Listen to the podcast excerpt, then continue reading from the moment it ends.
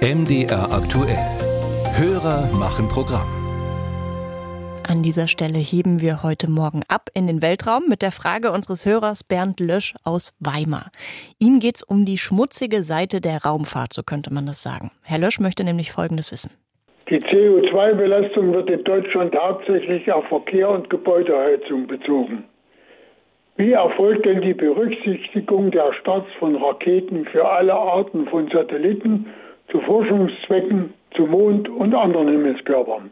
Sophias Spiropoulos hat sich dazu erkundigt. Wir leiten die Frage unseres Hörers direkt ans Bundesministerium für Wirtschaft und Klimaschutz weiter und bekommen eine ausführliche Auskunft. Darin erklärt das Ministerium, Deutschlands CO2-Bilanz wird nach EU-Vorgaben berechnet. Die Kategorien dafür lauten Energiewirtschaft, Industrie, Verkehr, Gebäude, Landwirtschaft und Abfallwirtschaft.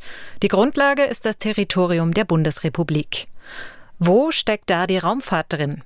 Dazu steht in der E-Mail Die Emissionen des deutschen Raumfahrtsektors, also deutscher Produzenten von Raumfahrtprodukten und Dienstleistungen, werden im Bereich Industrie in der Emissionsbilanz berücksichtigt und hier mit abgebildet. Die Raumfahrt für sich wird dabei allerdings nicht gesondert ausgewiesen. Da von deutschem Boden keine Raketenstarts durchgeführt werden, sind im Sektor Verkehr keine Raumfahrtaktivitäten ausgewiesen.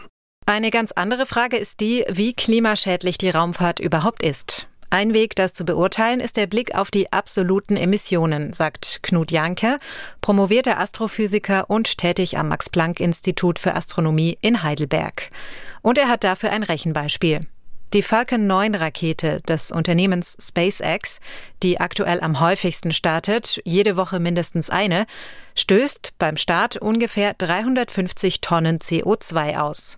In etwa so viel wie ein Großraumflugzeug auf seinem Weg über den Atlantik. Wir haben aber tatsächlich äh, Hunderttausende von Flügen täglich. Ich glaube, der Rekord liegt irgendwie bei mehr als 200.000 Flügen, die an einem Tag auf der Welt passiert sind. Das heißt, äh, in absoluten Zahlen hatten wir in der, in der zivilen Luftfahrt äh, tausendmal so viel oder zehntausendmal so viel, vielleicht sogar hunderttausendmal so viel ähm, direkte Klimaemissionen als äh, in der Weltraumfahrt. Fraglich sei aber, ob Raketenstarts die eigentliche Hauptemissionsquelle der Raumfahrt seien.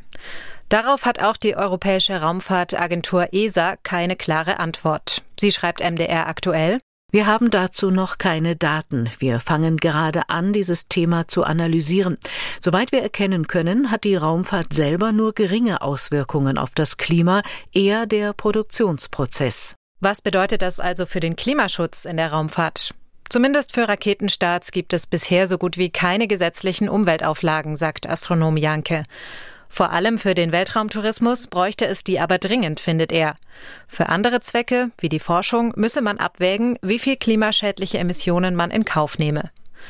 Genau damit beschäftigt sich die Bundesregierung derzeit. Sie arbeitet an einer neuen Raumfahrtstrategie, bei der die Nachhaltigkeit eine große Rolle spielen soll, heißt es aus dem Ministerium. Schon heute sei die Raumfahrt entscheidend für den Klimaschutz. Beispielsweise würden Satellitendaten genutzt, um Waren und Verkehrsströme effizienter und damit klimaschonender zu gestalten.